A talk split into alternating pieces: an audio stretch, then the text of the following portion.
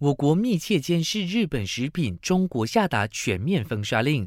日本无视国际社会的反对，从昨天开始正式将核污水排入大海，引起全球恐慌。我国也严阵以待。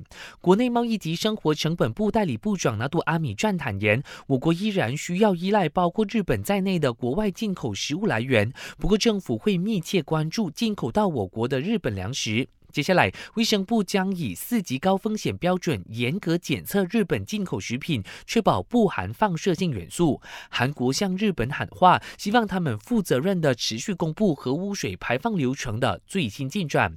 有研究显示，排入太平洋的核污水在两百四十天后就能扩散到中国沿海。中国宣布即日起全面禁止进口全日本的水产品，以保护中国消费者健康，确保进口食品安全。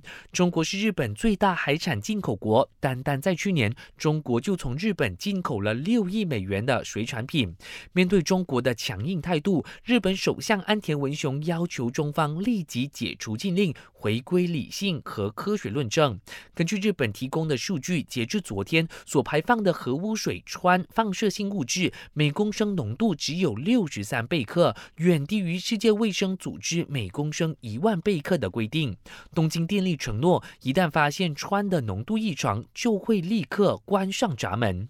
感谢收听，我是嘉俊。